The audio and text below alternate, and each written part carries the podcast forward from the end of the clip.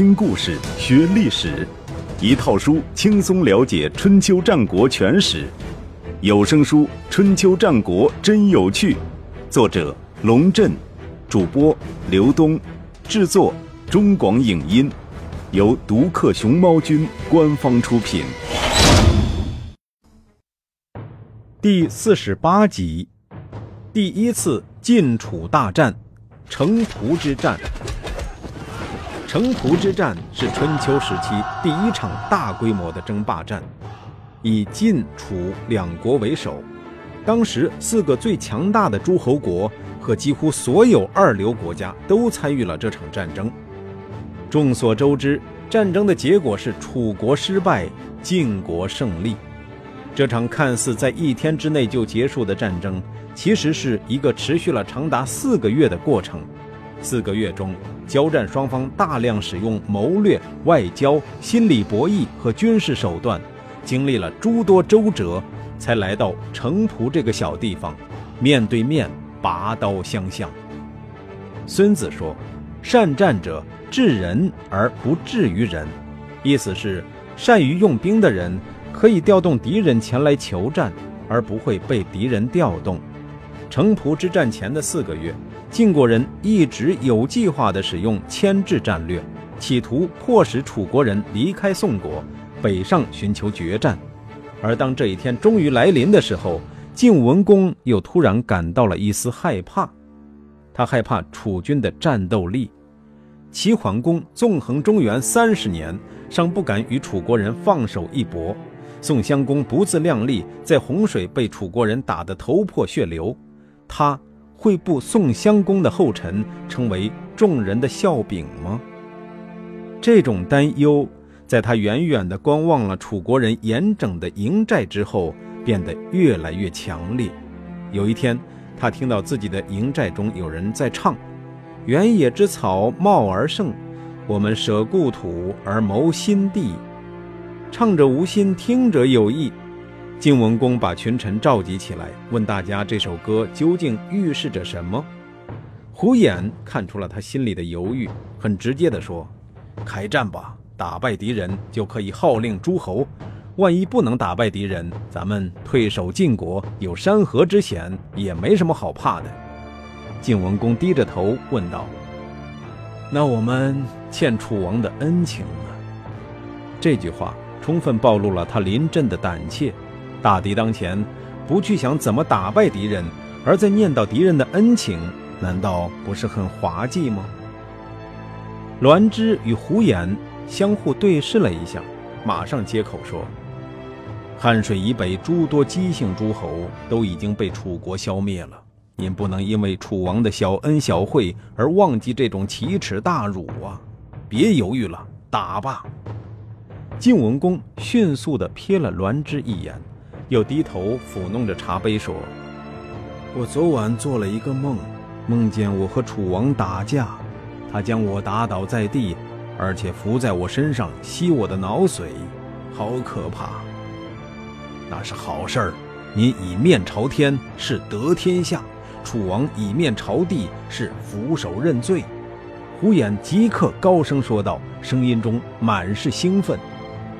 晋文公看看栾枝，又看看胡衍，再看看栾枝，深深吸了口气，说：“那么，准备开战吧。”晋文公这个所谓的梦是确有其事，还是他编出来的？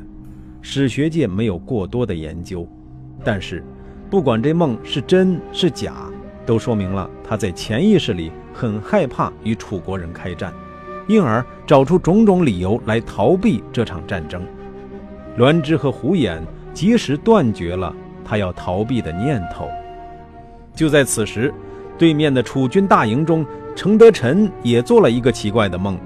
他梦见黄河之神突然显灵，并且对他说：“把你的马关、马英都给我，我将赐给你梦珠之谜。”说明一下，程德臣有点小手艺，从楚国出征之前。他亲手用鹿皮和玉石打造了一套马饰，但一直没舍得用。梦珠是宋国的一个大湖的名字，迷则是湖边水草丰美之地。黄河之神要用梦珠之谜换程德臣的马氏，寓意很明白：你给我马氏，我就让你得到宋国。这笔生意实在是太划算了。但是程德臣也不知道是怎么想的，回复了“黄河之神”两个字，不行。醒来之后，他还将这个梦讲给属下众将听，众人面面相觑，不知道说什么好。他的儿子程大新和部将窦宜深越想越不对劲，但又不便直接劝谏他，于是请一个叫荣皇的人前去做工作。程德臣一听荣皇的来意，连忙摆摆手说：“不可能，那是我的心爱之物，谁都不给，劝也没用。”荣皇不死心，劝道：“只要对国家有利的事，就算是死也应该去做。何况只是区区一套马氏，将它献给河神，军心必然大振。您又有什么好留恋的？”程德臣不耐烦道：“这里没你的事儿了，出去吧。”荣皇出来，对程大新和窦医生说：“不是神要令尹失败，而是令尹自己。”要失败呀！公元前六三二年四月，程德臣派部将窦伯前往晋军大营下战书。战书上说：“请派勇士来和我们玩玩，您凭栏观看，得臣拭目以待。”晋文公派栾枝答复说：“我明白您的意思了。楚王对寡人的恩惠，寡人一直不敢忘怀，至今铭记在心。”因为对楚国怀有这种感恩之情，即便是对令尹您，寡人也十分敬畏，所以才一退再退，来到了这里。但现在实在是退无可退了，麻烦您转告手下众将，整顿好军备，认真完成楚王的使命。咱们明天一早战场上见。话虽谦逊，然而绵里长针，斗志昂然。第二天一早。晋军集结了兵车七百乘，晋文公检阅部队，满意的说：“井然有序，可与楚人一战。”楚国人摆出来的阵势是：程德臣自领中军，并以若敖六族为中军护卫；窦宜深率领左军，窦伯率领右军。至此，程德臣对自己仍抱有必胜的信心。他的战前演讲只有六个字：“今日。”必无尽矣。针对楚军的阵势，晋军进行了深入的研究，发现楚军的弱点在于窦伯率领的右军，有很大一部分人马是楚国的仆从陈国和蔡国的部队，战斗力极其有限，而且斗志也非常薄弱。晋文公命令下军的虚陈就计，不必理会楚军，先集中力量攻击陈、蔡两军。若能一举击破，则为此战头功。打蛇打七寸，抓住对方的弱点，狠狠打击，就是兵法的精髓，一点儿也不深奥。虚陈就计，深知重任在肩。战斗打响后，他命人给战马蒙上虎皮，全力以赴猛攻陈蔡两军。陈蔡两军一触即溃，并且波及到窦伯率领的楚军。没过多久，窦伯的部队也宣告溃散。与此同时，晋国上中二军分别与楚国的左中二军发生激烈的战斗。看到楚国右军崩溃，胡毛和栾枝带领晋国的上军不进反退，栾枝更命人在战车后面拖着树枝奔跑，造成晋国上军溃败的假象。窦宜深率领楚国左军穷追不舍。经过晋军中军阵地之时，先轸、细真率领中军的精锐弓卒、司卒，从中横插到楚军的队列之中，造成楚国左军极大的混乱。而晋国上军也杀了个回马枪，两面夹击，将楚国左军击溃。等了四个月的战争，居然在不到一个时辰之内便分出了胜负。程德臣不愧为一代名将。在失利的情况下，仍然镇定自若，不但保持了中军的稳定，而且逐渐收拢左右两军的溃散部队，且战且退，撤离了战场。春秋》记载，晋侯、齐师、宋师、秦师及楚人战于城濮，楚师败绩。《左传》则进一步补充道：“楚师败绩，子欲收其卒而止，故不败。”根据《左传》的补充，城濮之战虽然以楚军的失败而告终，但是由于程德臣在最后关头指挥得当，楚军并没有遭到毁灭性的打击。但是，对于晋文公来说，这个胜利已经足够了。城濮之战后，晋军占领了楚军营地，将楚军遗留下来的粮食大吃大喝了三天，才心满意足地班师回朝。四个月前，晋国大军自绛都出发，经过魏国和曹国去救援宋国。四个月之后，晋文公自魏国返回，却故意绕道去了郑国的衡雍，与郑文公签订了盟约。三个月前，郑文公才亲自跑到楚军大营，给程德臣送去一支郑国部队，帮助楚国人打仗。城濮大战的第二天。他又派人跑到晋军大营，请求与晋国交好。晋文公派出栾枝出使郑国，同意了郑文公的请求。新郑城头的这棵墙头草，真是不管东西南北风都刮不倒。周襄王得到晋文公打败楚军的消息，亲自前往衡雍表示祝贺。虽说锦上添花不如雪中送炭。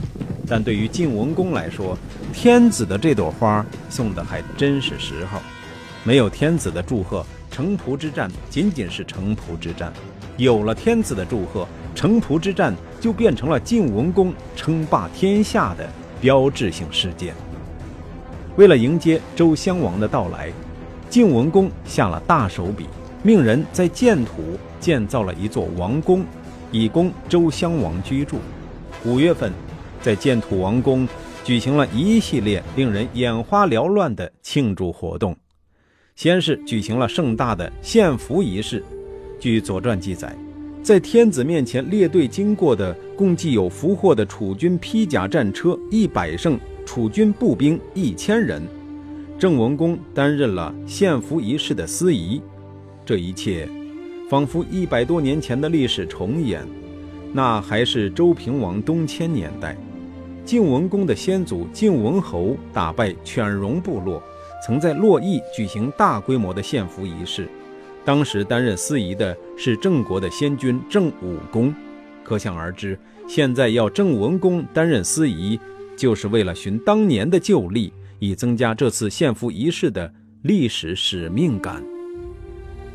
另外需要再次说明的是，根据周礼，诸侯献节于天子。只能是在有功于四夷的情况下，晋文公搞了这次献俘仪式，等于把楚国又视为蛮夷之国，排除在中国之外了。几天之后，周襄王设宴款待晋文公，不但赐晋文公薄礼，还举行了隆重的册命仪式。王室的卿士尹氏、王子虎和内史舒兴父三人。受天子之命，册命晋文公为霸，也就是诸侯之长。周襄王还赐晋文公如下物品：大鹿之服和戎禄之服，也就是礼服和军服，相当于清朝的黄马褂。二，红弓一百张，红箭一百支，黑色弓箭一千副。这些东西都是仪仗，不是用来打猎的。三，御酒一缸，以黑米酿造。滋阴又壮阳的好酒。四，虎奋之士三百人，像老虎一样勇猛的战士。五，晋文公担任霸的委任状，上面写着：“天子委任叔父，奉天任命，维护四方稳定，消灭天子不喜欢的事物。”这个很厉害，相当于尚方宝剑，拿着它可以上打昏君，下斩奸臣。晋文公再三推辞，推辞不过，只得从命。他强忍着心里的兴奋，郑重其事地说：“重耳再三拜谢，接受天子赐予的艰巨而光荣的使命。”在建土期间，晋文公三次朝觐周襄王，以示尊崇。五月下旬，晋、鲁、齐、宋、蔡、郑、魏、莒等国在建土的王宫举行会盟，周襄王派王子虎担任主持。会议制定并公布了建土宣言，共同扶助王室，互不侵害。如果违背此事，神明降罪，齐军受损，国家不保，祸及后人，不分老幼。建土之盟，标志着自齐桓公之后的新一代霸主产生。这一年，晋文公已经六十六岁高龄了。